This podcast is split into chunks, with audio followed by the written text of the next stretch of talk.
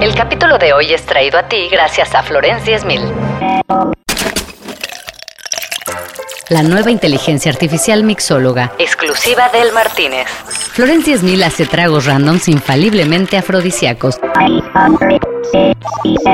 Introduciendo nanotecnología en tu cuerpo que acaricia tu hipotálamo con pequeños filamentos y produce oxitocina en cantidades nunca antes vistas. Florence 10000, microorgasmos garantizados cada minuto. Y la Organización de Estados Americanos. Organizar América es imposible, pero alguien tiene que intentarlo.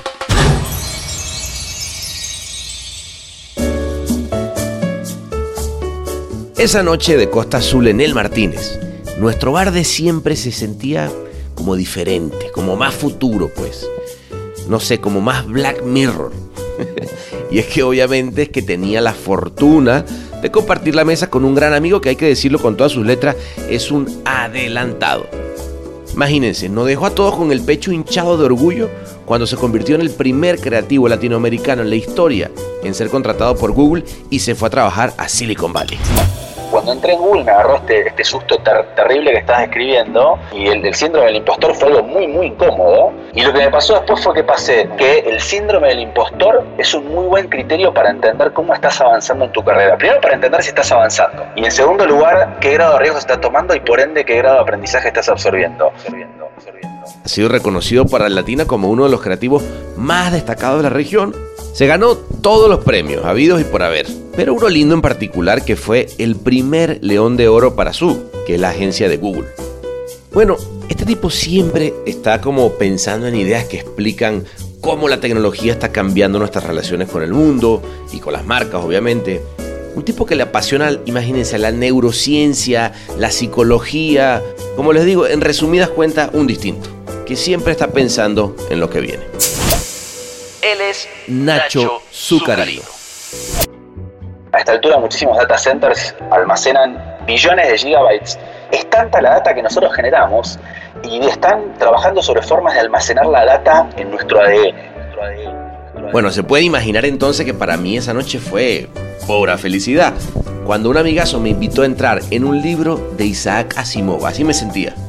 Era como que hubiera entrado en un libro donde las 10 leyes de la robótica habían cambiado para siempre. Prácticamente todo puede ser un data point, más ahora que estamos hablando de que incluso una imagen tiene data points, ¿no? Para mí siempre un data point fue un número, que lo más importante de, un proceso de inteligencia artificial, machine learning o lo que quieras. Es el dataset. Bueno, salía de ese libro entraba de, repente en el libro de Ready Player One, rodeado además de los traguitos servidos por Florence, nuestra mixóloga hecha de inteligencia artificial, y seguía la noche. Yo creo que es un tema que, la humanidad entera, la sociedad global va a discutir muchísimo durante los próximos años. La propia compañía Google cree que de alguna manera hay que regular el desarrollo de inteligencia artificial, ¿no? Y el propio Sundar Pichai, y el tipo lo que dijo básicamente es que el potencial de la E es, es enorme, pero que tiene peligros considerables. Una sabrosura de noche donde terminé además cuestionándome mmm, si no debería empezar a leer y oír un poquito más en vez de hablar tanto ese algoritmo se lo entrenó mostrándole primero las reglas del juego y después un dataset enorme de jugadas magistrales. En base a eso, el algoritmo, imitando al ser humano, solo con una capacidad de cómputo que es la que un ser humano real pone en juego con su cabeza cuando está jugando, solo con una capacidad de cómputo infinita, imitando al ser humano, logra derrotarlo. Logra derrotarlo. Así que bueno, muchachos, muchachas, los invito a que se tomen un traguito random basado en su ADN y pídanselo a Florence. Y comencemos este viaje en un Martínez galáctico. 5, 4, 3, 2, 1. Ignition started. Ignition started. Ignition, what the hell is going on here? We are going on,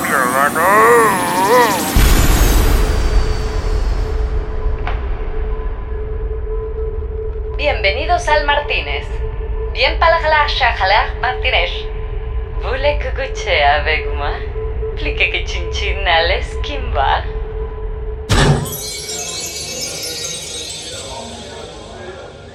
Hermanito, coño, qué placer estar acá nuevamente en el Martínez, echándonos un traguito. ¿Tú dónde estás al final? ¿Estás en Buenos Aires? Ahora estoy, en este momento estoy en México, estuve la semana pasada en Buenos Aires, eh, la verdad que viajo muchísimo, ahora me toca a Pani este, de alguna manera supervisar la región, ayudar a desarrollar la región, así que estoy un día acá, un día en San Pablo, un día en México, un día en San Francisco, Está buenísimo. La verdad te digo que me está abriendo la cabeza como nunca antes. No, me imagino, weón. Bueno, pues entonces vamos a hacer una cosa. Porque México está todo bien y Los Ángeles también, pero vámonos al Martínez, weón. Es verano. Vámonos a la, mejor barra del universo. Azul. ¿Eh? Vámonos.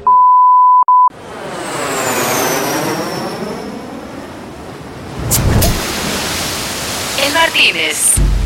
¡Uh, la la! ¡Qué refrescante verano anual!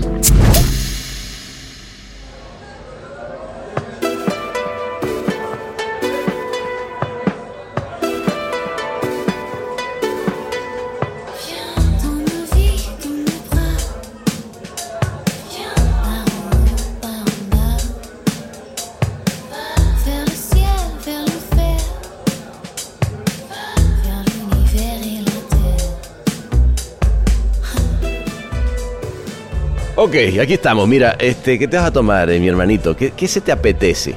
Mira, eh, una, entrevista con vos, una charla con vos, en realidad, me imagino que vamos a platicar, eh, hace que uno tenga que estar con los sentidos bien arriba, con lo cual voy a empezar tranquilo con un gin tonic. Tranquilito, tranquilito. Dale, ¿sabes qué? Yo te voy a seguir con el gin tonic. Dale. un monkey, señor.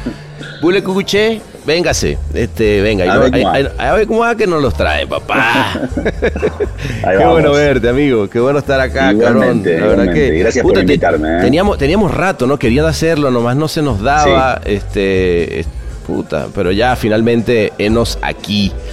Además, sabés que escuché los otros que hiciste, está último te quiero felicitar antes de empezar porque la verdad siento que hiciste, una vez más, diste el primer paso, hiciste lo que muchos queríamos hacer. Gracias, este, Me parece alucinante. La verdad que escuchar a los compañeros de profesión es muy enriquecedor. Eh, y eso que tenemos visto amistades con casi todos y relación cotidiana con, con muchos, y la verdad que me, gustó mucho. Me reí increíblemente con el de con el de Yosu. Genio, genio de la comedia. Ya, o sea, yo sé que decirle ya que largue todo y se dedique Claro, y sabes las veces que se lo he dicho, nomás no, no, no larga, pero yo, ¿sabes cómo le, iría re bien? es un capo cómico que no se quiere asumir. No, exacto, exacto. ¿No? no, no, es un maestro, güey. La verdad que. No, ha sido, la verdad, Nacho, digo tú. Hoy, hoy porque justamente te, estaba leyendo la una publicación de las maravillosas publicaciones que hace, que siempre estoy esperando a ver qué lanza porque, porque tiras buena, buenas cosas como para, para pensar, güey. Y hablabas mucho del, del, tema de justamente del podcast, ¿no? De cómo el audio va a venir a, revolucionar eh, muchas de las cosas que, que, están pasando, etcétera, ¿no?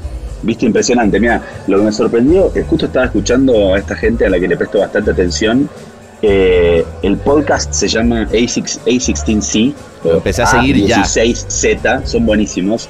Son en general los que lideran el, podcast y los que suelen o conducir charlas o entrevistas o tener ellos como una especie como de especial, un monólogo, una suerte de especial, son los socios de eh, Andreessen Horowitz, que son, es el, entiendo que es el venture capital más, más importante de los Estados Unidos. Ah, bueno, ahí tranquilito pues. Mark Andreessen, Mark Andreessen fue el creador de Netscape, imagínate, ¿no? Ah, bueno. Este, el tipo se hizo multimillonario, de alguna forma es uno de los padres de Internet.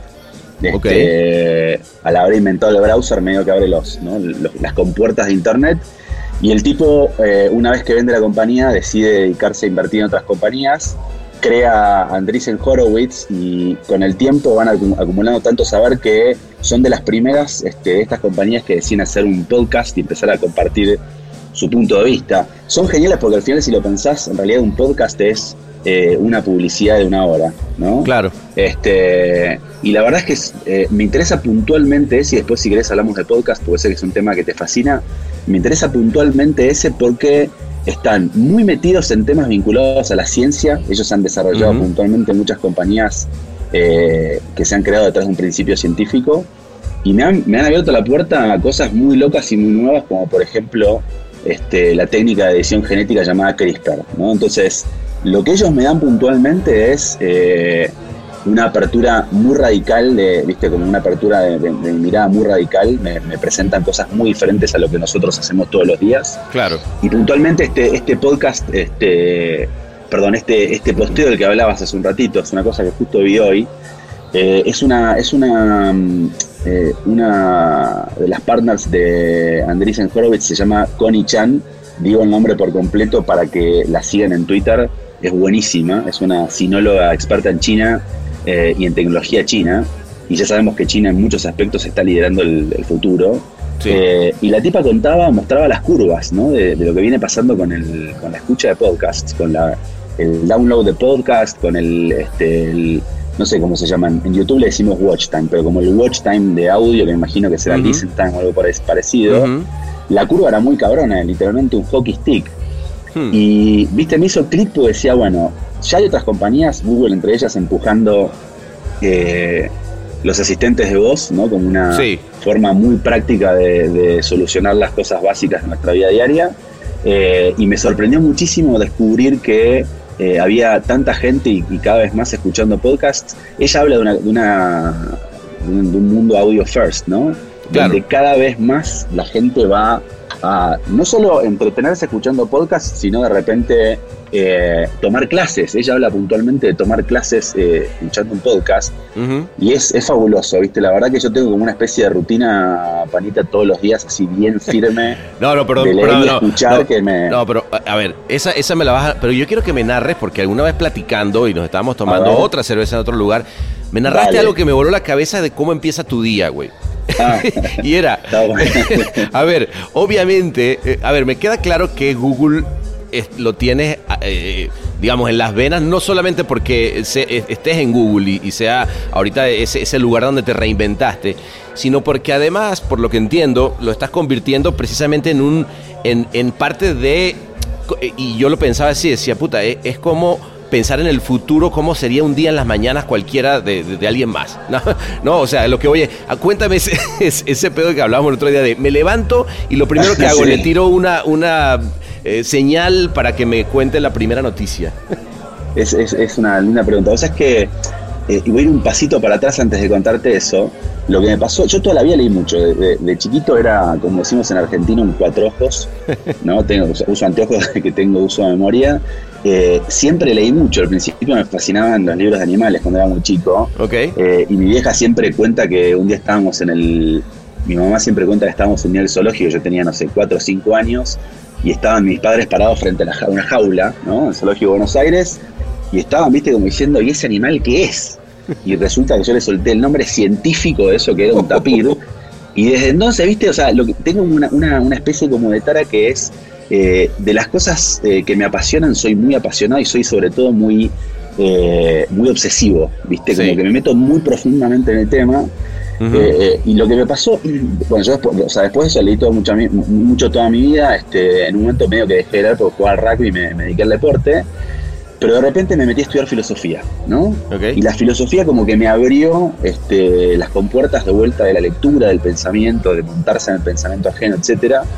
Eh, después por la publicidad medio que dejé de leer, porque viste, lo sabes mejor que nadie, nuestro trabajo es muy exigente. Es cabrón, Hemos pasado años ¿no? en los pasillos de la agencia, en la barra de Martínez, gracias a Dios, para cortar un poco el año. Claro. Eh, y medio que abandoné la lectura durante los 10, 15 años. Y cuando entré, cuando entré en Google, de vuelta me enfrenté a un cúmulo enorme de información. Al principio fue desesperante.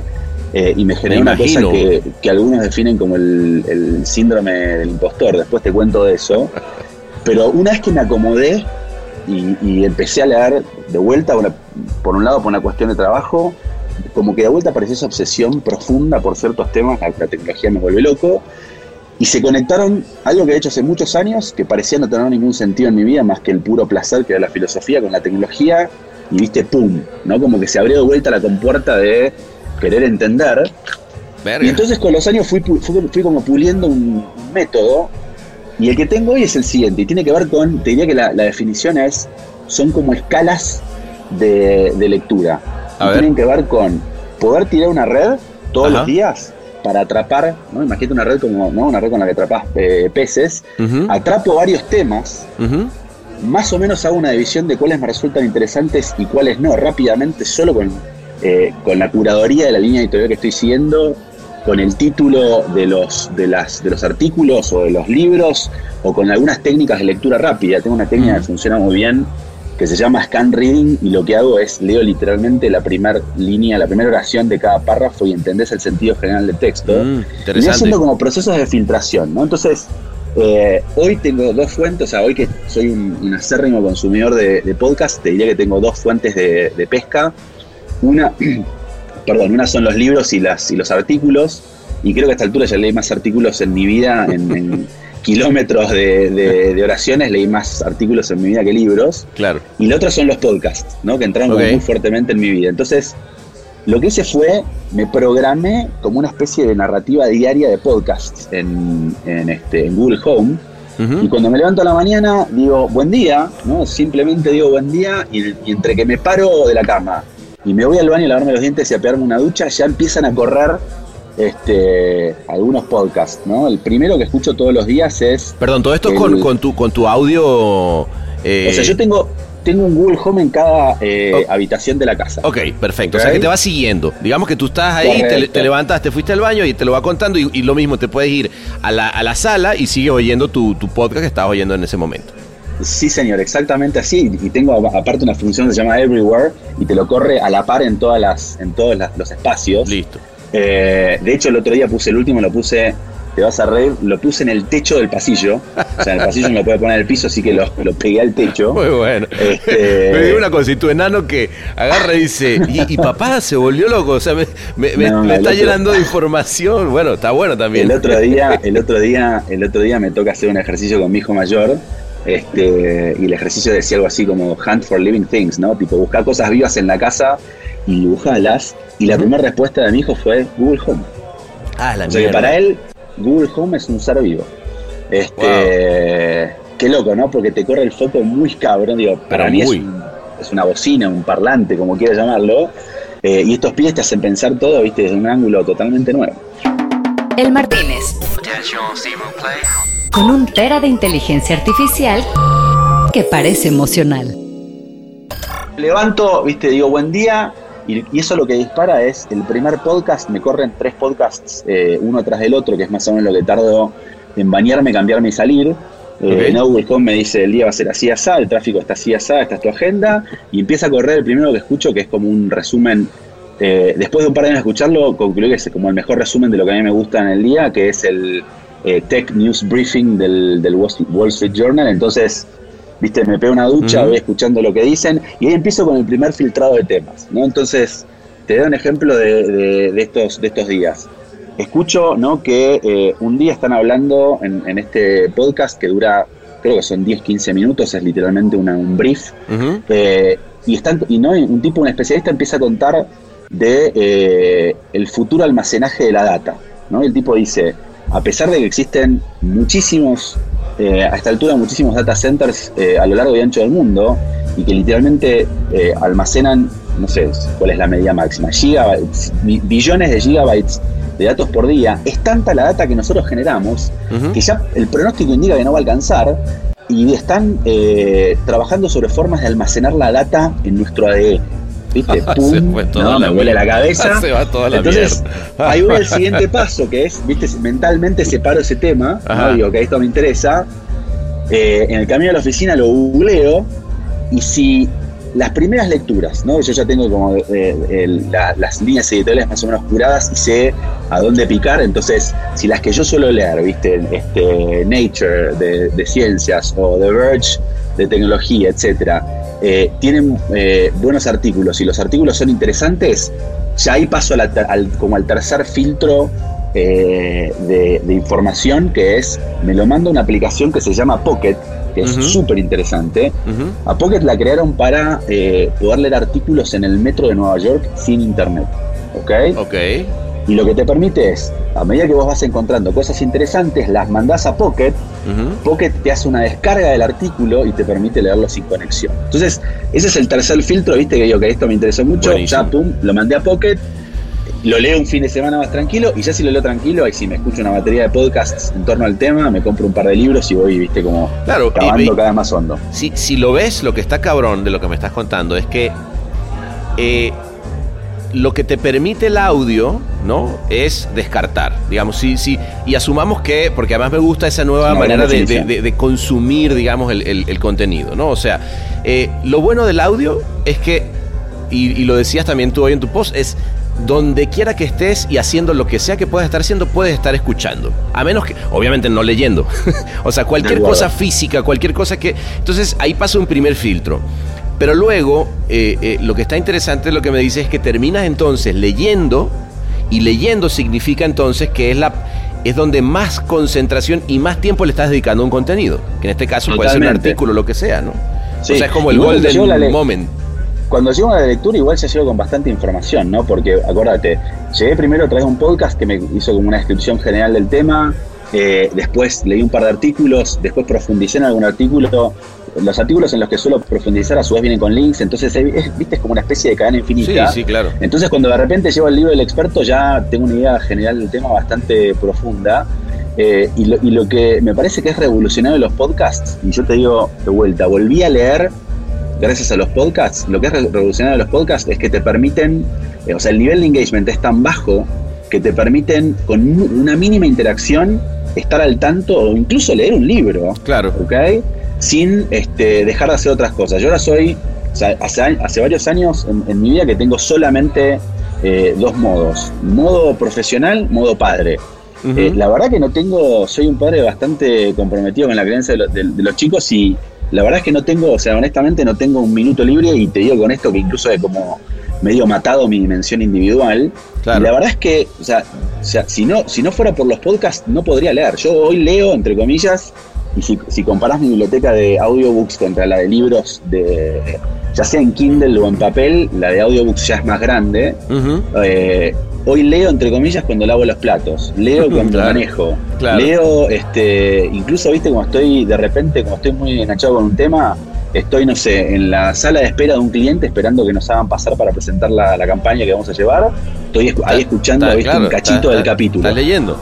Fíjate que, hablando de esto de los niños, fíjate que yo lo que, lo que empecé a hacer con los enanos, eh, que está lindo también, es. Me di con los audiolibros de Cassiari, que son pequeñitos, son de, son de tres minutos, son de tres minutos, ¿no? Y, me lo compré ahí en Audible. Y entonces en la noche siempre estaba este momento de contar el cuento.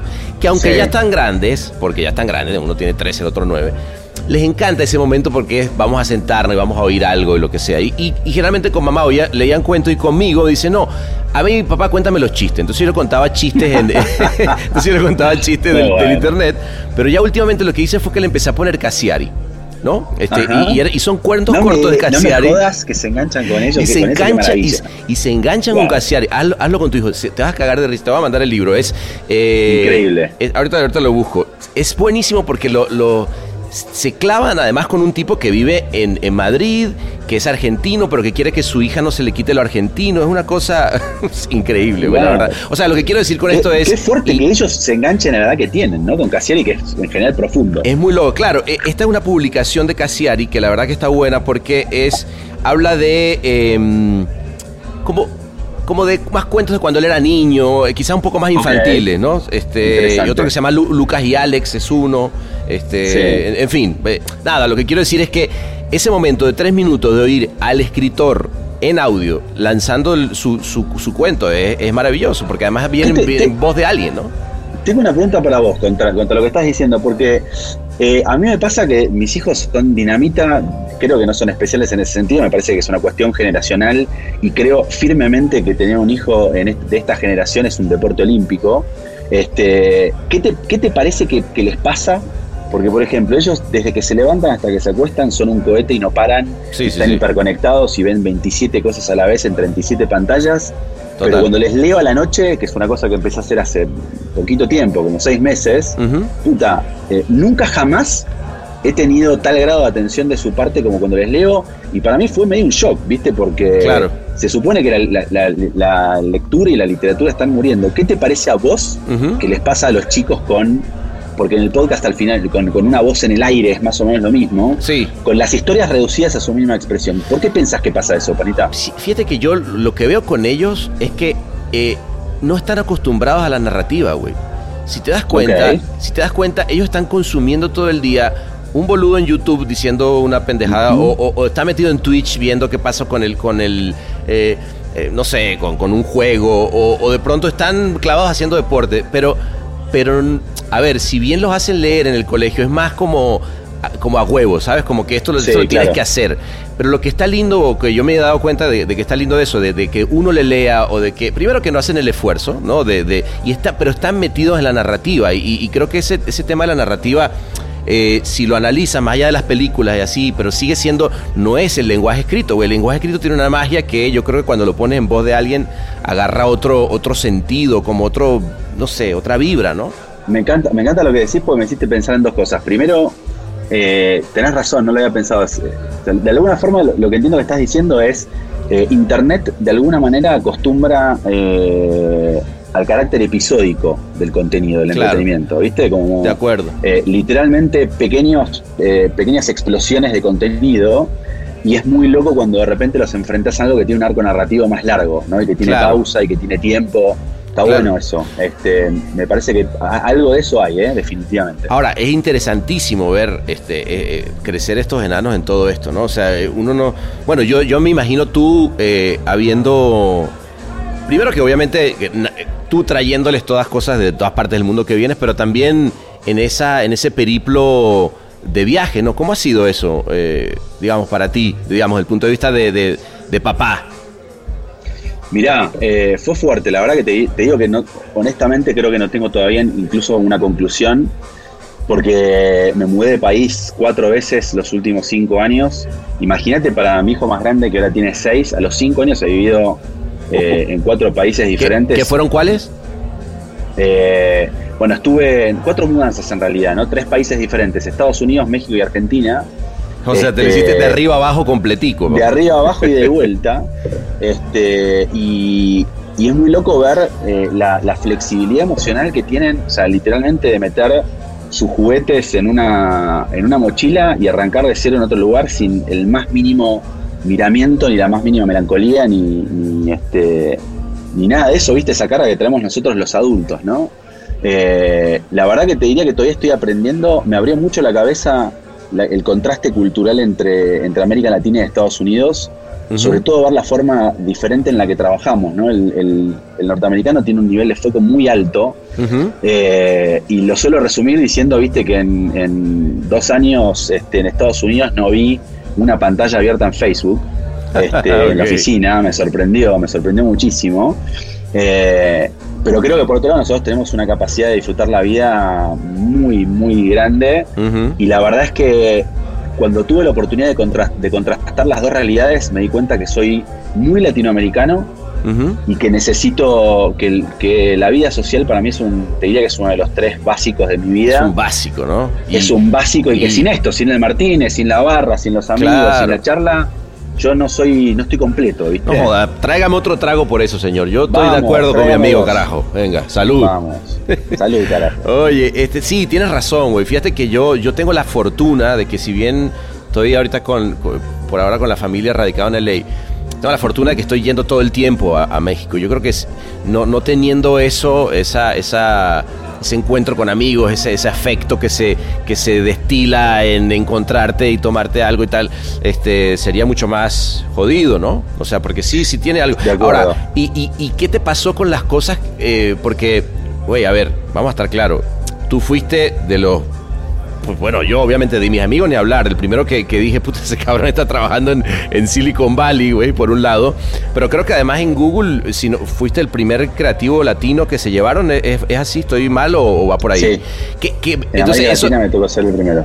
Eso te, eso te, te, habla de que güey, lo que el shock cultural que debe haber sentido porque pues no había mucho más, ¿no? O sea, es, háblame un poco del síndrome, este síndrome del que me hablaba, este el, síndrome del impostor. Síndrome del impostor es fabuloso. El síndrome del impostor, más o menos, te lo voy a, traducir en mis, propias palabras y mis pocas palabras, mira qué lindo lapsus.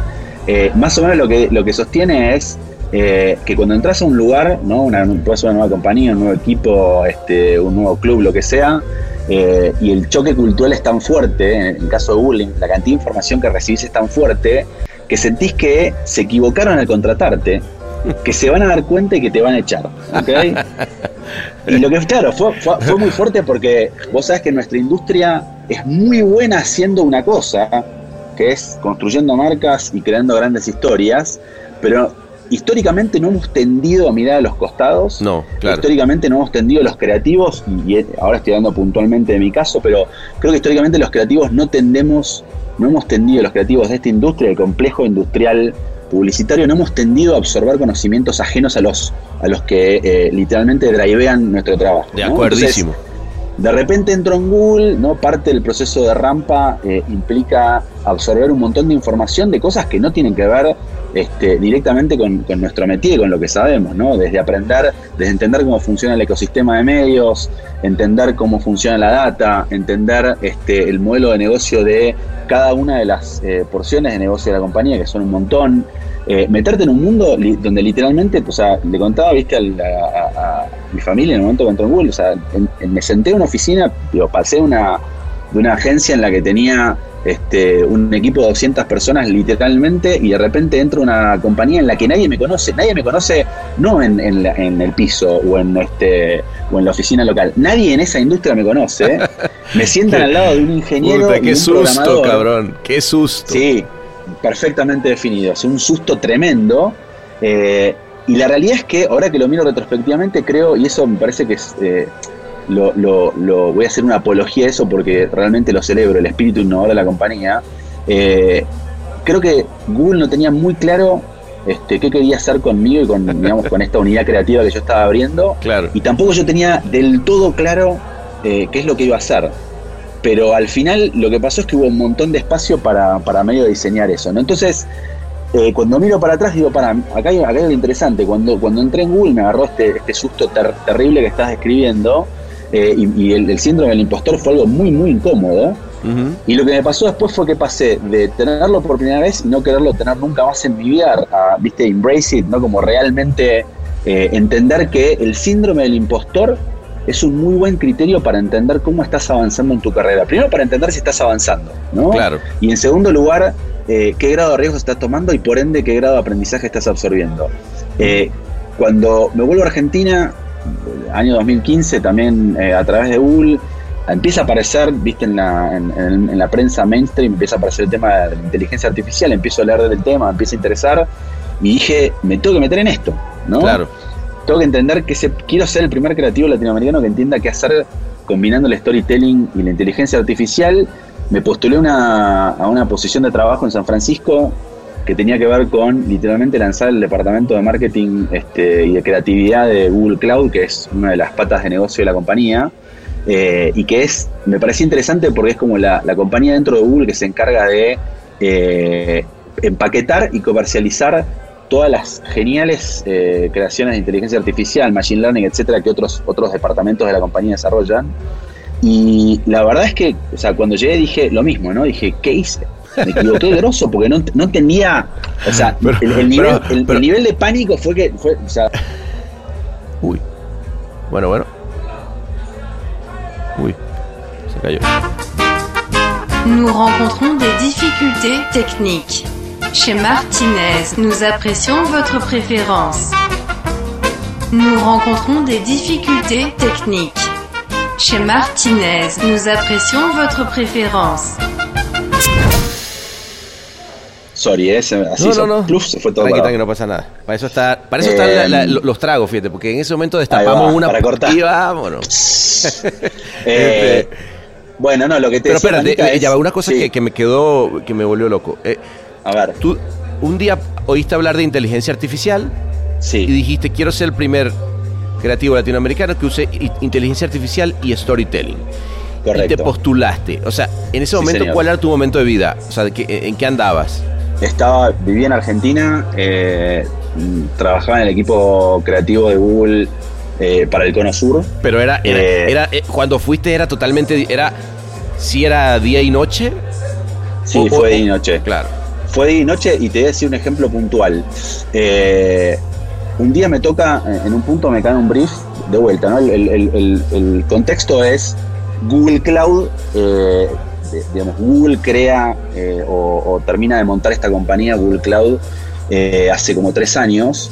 Eh, y de la noche a la mañana es una compañía que empieza a crecer muchísimo, empieza a hacerse un lugar en el mercado de la nube, que es cada vez un mercado más complejo y que es un mercado que definitivamente es una industria que definitivamente estoy seguro y te puedo dar muchos argumentos, va a resemantizar este, el comercio mundial, ¿no? Porque de alguna manera, también lo resumo así, em, de alguna manera, así como hoy existe un 4G, tarde o temprano va a existir un 5G o un 6G y esa sexta G va a ser eh, el servicio de inteligencia artificial que las compañías van a poder contratar para cronchear la información que tienen. Primero levantar esa información, luego croncharla y gracias a ese croncheo descubrir eh, nuevas oportunidades de negocio que, perdón, dentro de lo que ya están haciendo. ¿no? Perdón, yo soy muy ignorante, güey, porque obviamente este, estoy de este lado, pero ¿qué es cronchar? Clasificar y ordenar. ¿no? Ok, o sea, todas las compañías, un poco un poco lo que el, el, nuevo paradigma en el que estamos es de alguna manera todas las compañías son o tienden a ser una compañía de software, ¿ok? Ok. ¿Por qué? Porque hoy en día prácticamente todas las compañías generan datos. E incluso hay compañías que generan información que no parece data, pero que es efectivamente data. Te doy un ejemplo puntual de eso, Panita. Eh, hay, un, hay una granja muy famosa en Japón porque es la que produce los mejores pepinos de Japón, ¿ok? Ok. El, el volumen de producción es muy bajo porque es una granja que literalmente tiene este, tres, este, eh, tres empleados que son los dueños de la granja, papá y mamá, y el hijo que es este, un estudiante de programación, ¿ok? Entonces hacen los mejores pepinos de Japón, pero una producción muy baja porque o sea, literalmente les alcanza para lo que les alcanza en sus este, seis manos. ¿no? Ok. Y específicamente el alto grado de calidad de los pepinos depende de la clasificación que le hacen ellos a mano. ¿ok? Ok. El hijo estudiante de programación un día se encuentra con TensorFlow, que es una librería de algoritmos este, open source de Google, ¿no? Y uno de esos algoritmos es un algoritmo de clasificación visual, ¿ok? Y el pibe lo que hace es conecta, te lo voy a explicar en- no de manera muy simple, es un poquito más complejo, pero el tipo lo que hace es conect- conecta una Raspberry Pi eh, a una cámara y a esa, a, esa, a esa Raspberry Pi le enchufa el algoritmo de clasificación audiovisual, este, visual, perdón, lo entrena mostrándole cuáles son lo entrena Los buenos. mostrándole cuáles son los pepinos buenos, corte A, les cambia el negocio, la producción crece 10x No me y los tipos no sabían, claro, los que los tipos no sabían que los que el, el- el aspecto de un pepino, la textura, el color, son data points. Claro. Son data points, ¿entendés? Entonces, Ey, hay ni que hacer- ellos sabían no, no, hay que era data, pero No, era data. Pero tú sabes la película que hacemos sobre los, los pepinos en Japón?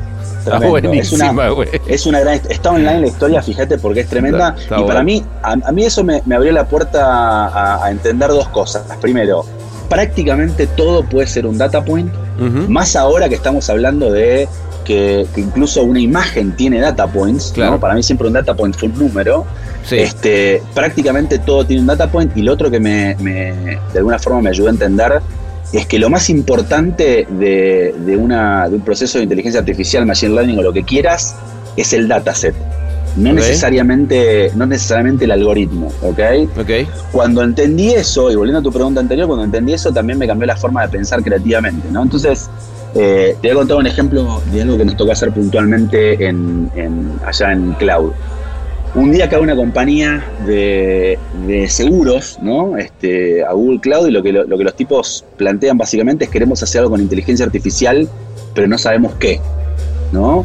Y hay muchas compañías que están intentando, y me parece que es un poco algo que nosotros en nuestra industria deberíamos hacer cada vez más, que es, me voy a meter en esto, aunque no sepa para qué, pero, Pero, me interesa estar aquí. Me interesa estar aquí o la realidad me, me va a obligar a, a interesar. Claro, o, ¿viste? O o- sea, o me intereso, o me intereso o muero, básicamente. o me, o me intereso o me intereso por las buenas o me intereso porque me tengo que interesar en algún momento tarde o temprano Tal cual. porque va, va a ser parte de mi industria. O sea, yo estoy Sí. convencido que, que el servicio creativo, que, las agencias creativas en algún punto van a, venda- van a brindar eh, servicios de software. Es decir, que una parte eh, de la creatividad va a ser, puede perfectamente, de hecho lo podríamos incluso empezar a prototipar hoy, puede perfectamente ser automatizada y después si querés entramos en ese tema. Entonces, cada compañía de seguros si nos dice, che, queremos hacer con, con inteligencia artificial, aunque no sabemos qué, y, y la respuesta que surge de Cloud, que es, es potentísima, es, claro, los tipos tienen un dataset alucinante, tenían 45 años de fotos de choques, y eso si lo pensás en términos de dataset, es un dataset enorme, con muchos data points. ¿Qué te ¿ok? parece? Entonces lo que se hizo fue entrenar un algoritmo de reconocimiento visual y enseñarle al algoritmo a entender los choques. ¿Ok? ¿En qué resultó eso? Cuando hoy tú chocas con, con otro conductor, ¿no? Te pones al costado del camino, eh, llama cada uno a su, a su asesor de seguros, el asesor de seguros te manda a este a un tipo que viene en una moto que básicamente es un assessment de la situación. Eh, hay formas, nuestros expertos tienen maneras de entender eh, la responsabilidad de- del choque de quién fue, cómo fue el choque. Claro. Bueno, corte A, esta compañía lanzó en beta una aplicación que cuando hoy chocas, te puedes acostar al camino con, ¿no? con el otro tipo, salen cada uno del auto, sacan el celular, foto de un bollo del auto, foto del otro bollo, ¿no? de los dos choques, el algoritmo entiende qué pasó, completa el formulario online sin intermediación humana, ¿eh? Muy bueno. y en el momento emite una orden de pago para el, el, este, el que sufrió el, el choque. Es brutal, güey. Es brutal. Es brutal. Y eso, y eso, y eso, te digo que eso lo entendí cuando entendí que eh, a la inteligencia artificial la craqueas entendiendo, entendiendo cómo levantar datasets, entendiendo el, entendiendo el ver datasets en todos lados. Sí, ¿no? sí, sí. ¿Con qué la Eh, nutres, pues, no? O sea, ¿qué, qué le das. ¿qué le das a la inteligencia artificial para que se nutra y tome entonces una decisión? Eh, otra, otra cosa que yo vi que, que hablando de justo de este tema de, de data y a raíz de eso también de, de algo que publicaste que me gustó mucho que tenía que ver con, con la nueva... mm, Este nuevo algoritmo que desarrollaron en, en Google, creo que en Alphabet, si no me equivoco, o una compañía de Google que le ganó, eh, que ganó el, el juego a Go- de Go, ¿no? A, a este, Sí, a este asiático correcto. y que el tipo se, se terminó retirando y dijo, no puedo contra esta máquina. Ah, Y, y que yo decía, bueno, cuando lo leí dije, ok, mm, está cabrón, ya, eh, digamos, había pasado en el ajedrez, ¿no? Pero de repente dije, no, no, espérate un segundo. Es que cuando empecé a jugar al Go, entendí que, que el pedo es que Go es muy aleatorio. O sea, no tiene Totalmente. todas las reglas tan, tan clavadas que tiene un ajedrez. Entonces, como justamente hablando de, de, de- de qué nutre a la inteligencia artificial, me pareció brutal que, que pudo de alguna manera aprender en base a mirar, güey. O sea, eso está muy loco. Está fuerte, ¿no? Mira, te voy a contar dos o tres cosas con respecto a eso. Eh, la compañía que desarrolló ese algoritmo se llama DeepMind. Es una compañía que forma parte de Alphabet, que es la compañía que también contiene a Google. Eh, y durante muchos años, eh, viste que la inteligencia artificial es un concepto que nace en los años 50, que después pasa una, una especie como de invierno y que tiene que ver con que las, las máquinas, eh, la capacidad de cómputo, la capacidad de almacenaje, Ujú. etcétera, no estaban a la altura. Físicamente de- no se podía. Correctamente, cor- cor- correcto. Físicamente no se podía poner a prueba, no se podían poner a prueba esas hipótesis. Cuando de alguna manera la tecnología, gracias a Internet y a la revolución que trae y al- hasta la ley de Moore, eh, etcétera, de alguna forma la tecnología empuja eh, a, lo- a- a todos los assets que se necesitan, los empuja a que se desarrollen hasta un punto en el que se puede empezar a probar estas hipótesis, ¿no? Y una buena, un buen ejemplo de eso son los este, chips que usan las, eh, las plataformas de gaming, ¿no? O sea, son chips de, de, este, procesamiento gráfico que tienen un- una capacidad de procesamiento enorme que realmente son las que permiten correr estos algoritmos. Eh, entonces se empieza a poner a prueba esto, ¿no? Eh, y empiezan a diferentes compañías a intentar ganarle por primera vez en la historia un ser humano jugando al Go. ¿Por qué el Go se veía como una especie de barrera en la inteligencia artificial? Porque el Go, digo, vos te acordás perfectamente el caso de IBM y Kasparov en los, creo que fue en los años 80. Claro. Eh, el Go comparado con el, con el ajedrez es muchísimo más complejo porque el Go tiene el mismo número de movimientos que de átomos hay en el universo. No seas mamón. Qué ¿Ok? Qué. Entonces, las posibilidades que tiene el juego son tan grandes Que es un juego en el que entra fuertemente la intuición. Claro, exactamente. Eso Entonces, es desde, el lo momento, desde el momento en el que la, intu- la intuición entra en juego, entra una característica que es muy humana. Y por eso se veía el, el- el día que un algoritmo derrotara a un campeón de Go medio como una frontera, porque era, se- no, de- de- históricamente se pensaba así, era un poco el día en el que la, la inteligencia artificial empezaba a parecerse a algo humano. Claro, claro. Eh, lo increíble fue que, bueno, no DeepMind desarrolló este algoritmo, le gana, eh, digo, compiten a cinco partidas, le gana primero al campeón europeo, después le gana al campeón mundial, este, Y lo interesante es, eso se hizo, a ese, a ese algoritmo se lo, se lo, entrenó, mostrándole primero las reglas del juego y después un dataset enorme de jugadas magistrales. No me acuerdo cuánto fue, no te quiero mentir, pero ponele 100.000 jugadas magistrales. ¿Ok? En base a eso, el algoritmo, imitando al ser humano, solo con una capacidad de cómputo que es la que un ser humano real pone en juego con su cabeza cuando está jugando, solo con una capacidad de cómputo infinita, imitando al ser humano, logra derrotarlo. Pero luego de eso sale una segunda versión de, de este algoritmo de, mm, de DeepMind que se llama, la segunda versión o la iteración se llama AlphaGo Zero. Ok. Y a Zero simplemente le muestran las reglas del juego y no le enseñan ninguna jugada magistral realizada antes por ninguna persona. ¿Ok? Solito aprendió. En cuestión de horas, ese algoritmo le ganó al algoritmo original que había derrotado al campeón mundial de Go. Y lo que fue increíble es cuando analizan los patrones de jugadas, el algoritmo medio que reinventó el juego porque jugó una forma literalmente no humana. Es decir, hizo movimientos que ningún ser humano hubiese hecho jamás, que no hay registrados en la historia del Go. Y ahí como decís, apa, esto es fuerte. El Martínez, con un tera de inteligencia artificial que parece emocional. Y ahí es donde entra yo, eh, justo y hablando de, inteligencia artificial y podcast, eh, me, me, encantó eh, el de Elon Musk, ¿no? Este, con Joe Rogan. Y justamente él hablaba de eso, ¿no? Él dice, y, fíjate qué cabrón, decía, yo la única vez que, que, quise hablar con un presidente de los Estados Unidos, lo hablé con Obama, y fue para pedirle, para hablar de, que hay que regular la inteligencia artificial. Fue lo único que hice, y, fue la única vez que, que lo conocí.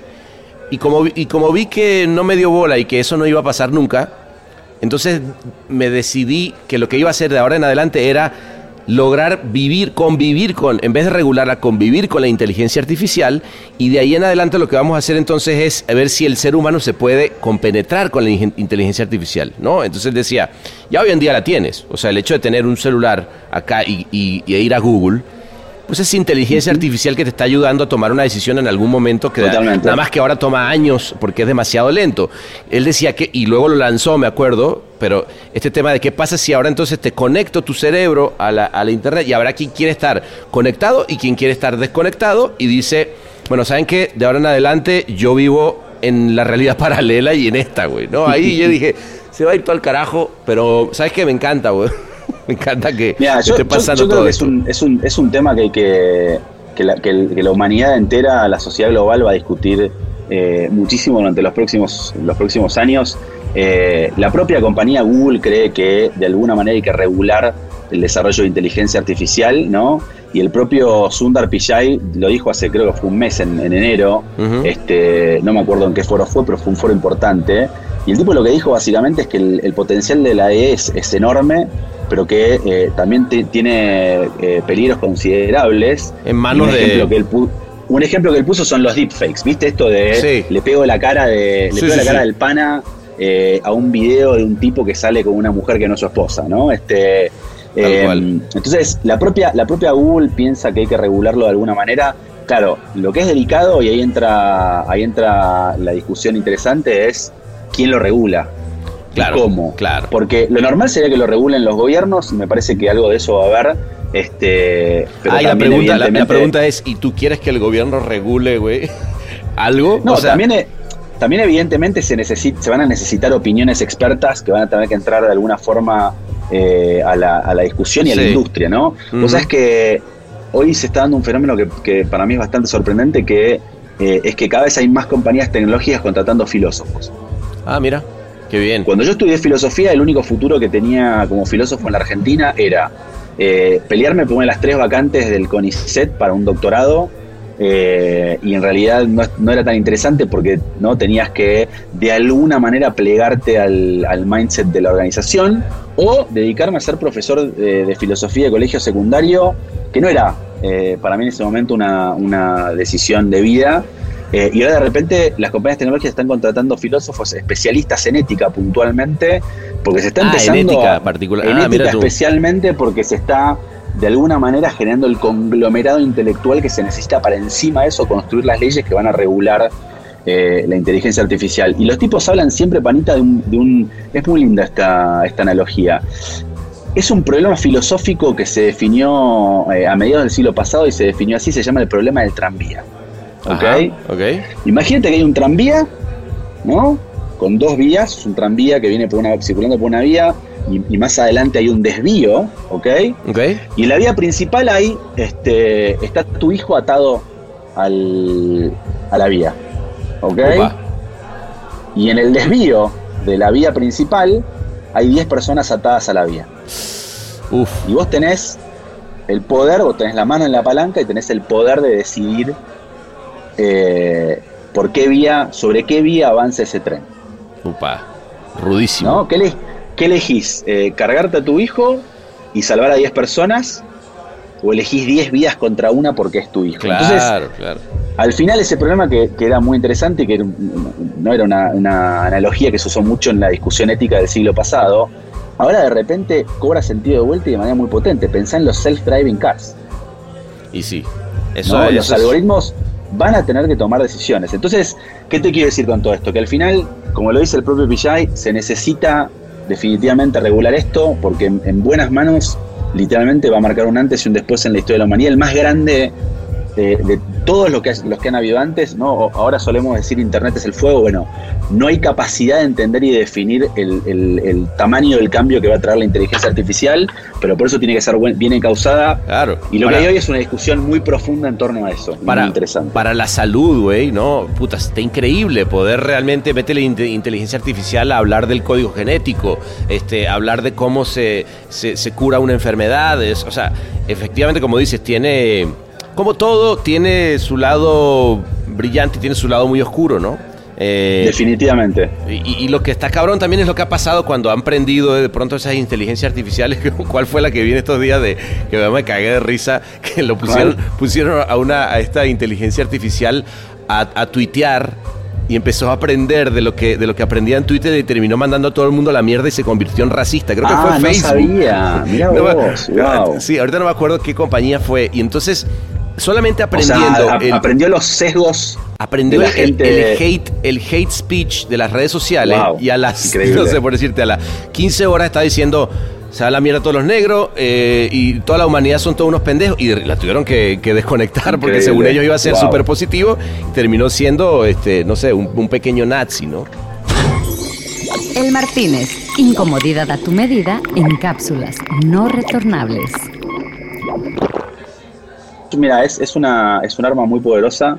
Este, hay que aprender a usarla bien eh, y definitivamente creo que vamos a ir por ese camino. Ahora, ¿vos qué pensás, volviendo a lo nuestro, ¿no? Porque vos también sos un tipo muy curioso eh, y en los últimos años ha metido la cabeza, como una avestruz, la cabeza dentro de los libros muy cabronamente.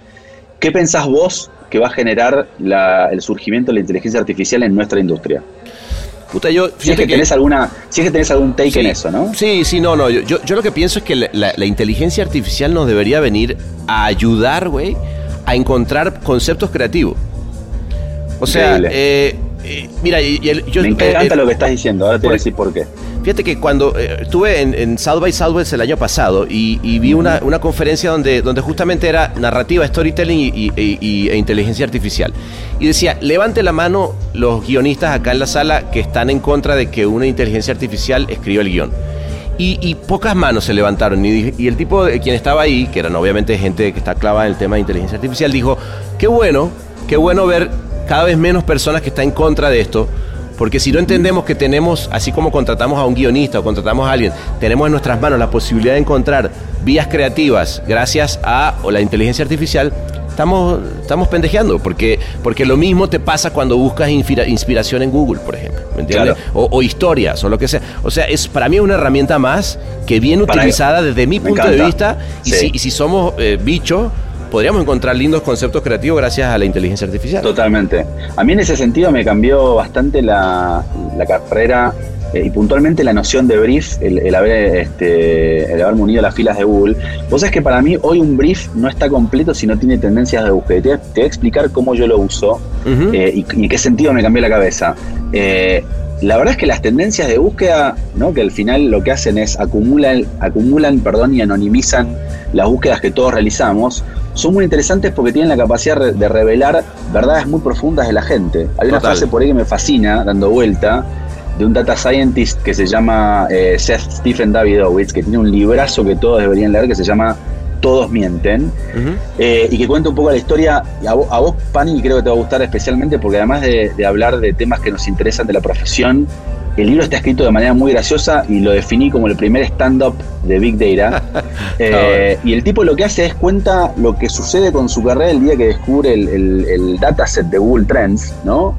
Eh, y el tipo define a, lo, que, nos pasa, él habla específicamente del buscador de Google, pero creo que nos pasa en general frente a los algoritmos, que es que la gente se confiesa frente a los algoritmos, ¿no? Eso es brutal. Eh, dos de las búsquedas más, dos de las búsquedas más importantes el año pasado, a, nivel, en términos de volumen, a nivel mundial, fueron estoy borracho y odio a mi jefe.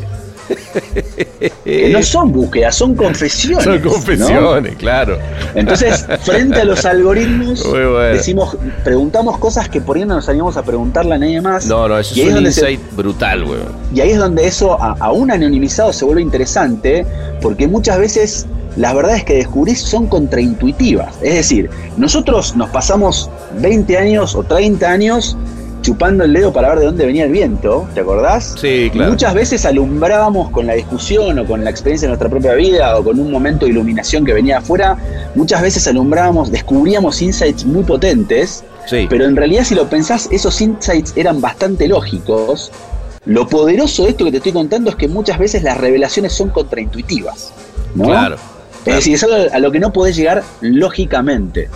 Y, y lo que sí es cierto es que no hay focus group que te diga la, lo que alguien puede estar frente a su teclado buscando en Google de manera, de manera anónima. ¿no? Yo, ahí, yo ahí creo. De hecho, eh, está esta campaña de, fue de Sprite, ¿no? Que, de, o, de qué que vi una campaña hace poco que usaban justo ese tema de los de los search. Bueno, en fin, creo que sí hay ahí una hay, eh, eh de acuerdo que los grandes insights y, y el pensamiento humano, güey, es que al final del día está siendo capturado en, todos nuestros devices. Y entonces, ¿por qué no pensar que ese pensamiento y esos insights y esas reflexiones e incluso esas ideas te las puede dar de pronto una inteligencia artificial? Yo no le veo ningún... Al final, al final, mira, al final... Eh, yo creo que nosotros vamos a seguir siendo necesarios, los creadores de historias y los creadores de marcas.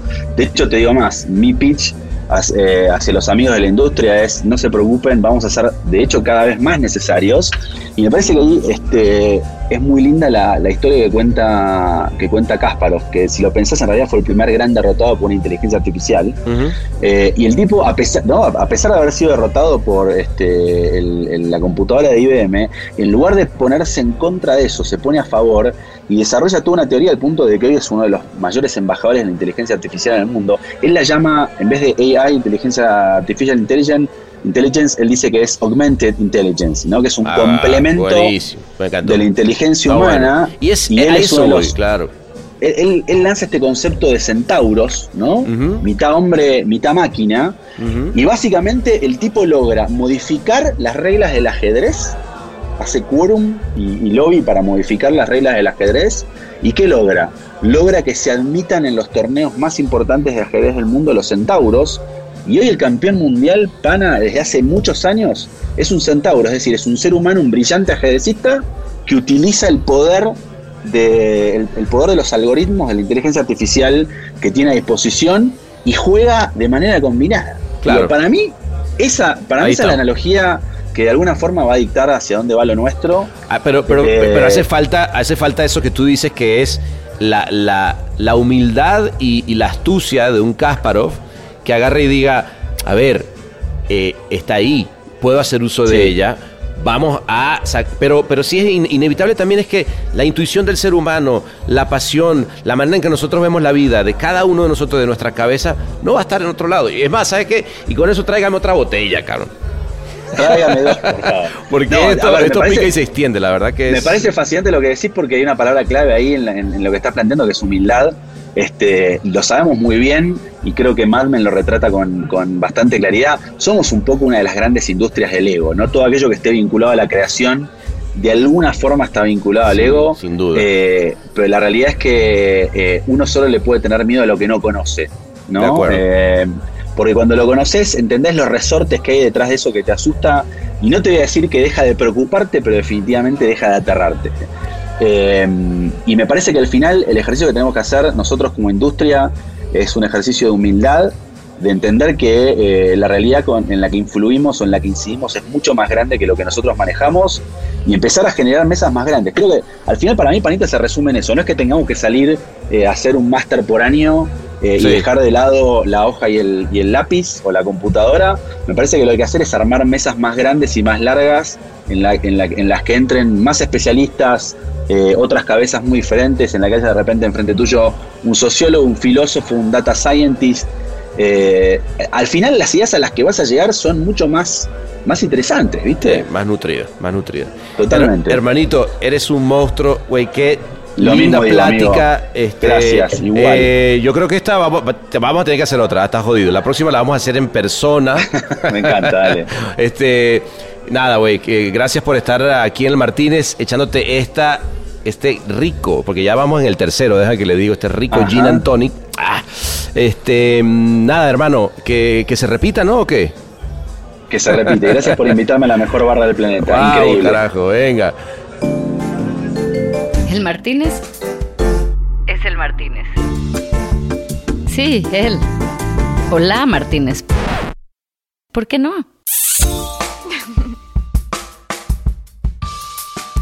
El bar nave galáctico Martínez finalmente aterrizó, volvió a anclarse en la calle de la Croisette, así con un ruido como de ancla francesa, y todo volvió a la normalidad. Bueno, que que digamos, no es que fue tan tan normalidad, que es que nos dimos un abrazote, decidimos tomarnos la del estribo, que obviamente no fue la última, y seguimos.